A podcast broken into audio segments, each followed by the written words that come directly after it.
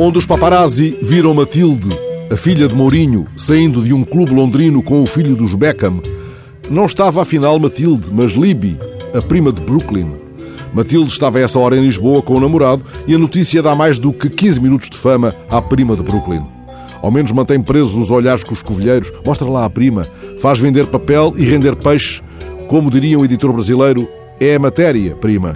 Mas a crónica avulsa do voyeurismo jornalístico não tem o sal que deu paladar aos grandes folhetins. Quer espreitar uma verdadeiramente safada e certeira história de primos e primas? Tira da estante A Queda de um Anjo, do grande Camilo, que tanta prosa sentimental espalhou pelos jornais, em tanto se escreveu e não poucos fundou. E deleita-te com o percurso do morgado Calixto Eloy de Barbuda, que casou com uma segunda prima, Dona Teodora Barbuda de Figueiroa, senhora de raro aviso, muito dada ao amanho da casa ignorante mais que o necessário para ter juízo. Ficou para a história literária uma frase de Dona Teodora que encontrarás logo no início da novela. Remenda teu pano, chegar-te-á ao ano. A morgada remendava, enquanto o marido, na expressão incisiva de Camilo, lia até noite velha. Que lia Calixto Eloy?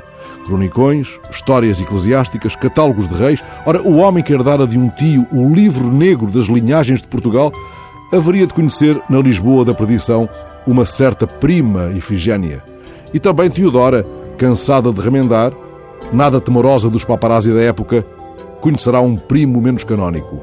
Os modernos paparazzi, quando julgam vislumbrar a queda de um anjo, remendam apressadamente e assobiam uma certa modinha do Kim Barreiros sobre ricas primas.